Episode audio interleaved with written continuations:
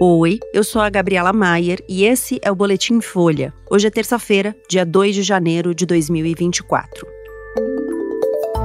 Cinco pessoas morrem e mais de 300 sobrevivem depois de colisão entre aviões no Japão. Lula sanciona a LDO com vetos a calendário para pagamento de emendas. E queda de helicóptero mata uma pessoa em Minas Gerais.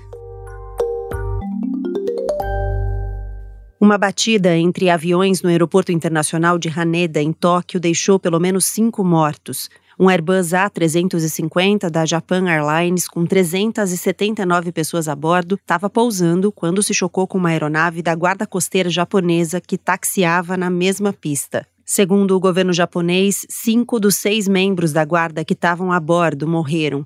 Já os 367 passageiros e 12 tripulantes do voo comercial foram resgatados com vida. 17 ficaram feridos, de acordo com a emissora pública do país. O ministro dos Transportes afirmou que a causa do acidente ainda está sob investigação.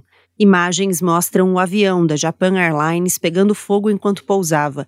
A equipe de resgate tentou controlar o incêndio, mas a aeronave foi engolida pelas chamas depois que os passageiros conseguiram sair. Em vídeos, eles aparecem gritando dentro da cabine cheia de fumaça e correndo pela pista depois de passarem pela rampa da saída de emergência. A aeronave da Guarda Costeira viajaria para uma base na costa oeste do Japão para entregar ajuda humanitária aos afetados por um terremoto de magnitude 7.6 que atingiu o país na segunda-feira. O número de mortos por causa do desastre chegou a pelo menos 55 hoje.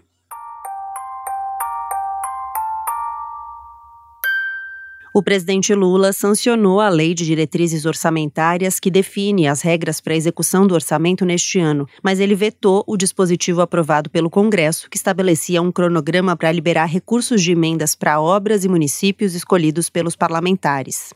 A medida ampliava o poder do legislativo sobre o tema, já que hoje não existe um calendário definido para a liberação dessas verbas. No veto, o governo disse que os trechos extrapolavam a finalidade da LDO e feriam a lei de responsabilidade fiscal. Lula também vetou um trecho proposto pela bancada bolsonarista que proibia o governo de incentivar e financiar atos como invasão de terra, cirurgias em crianças para mudança de sexo, abortos não previstos em lei, entre outros.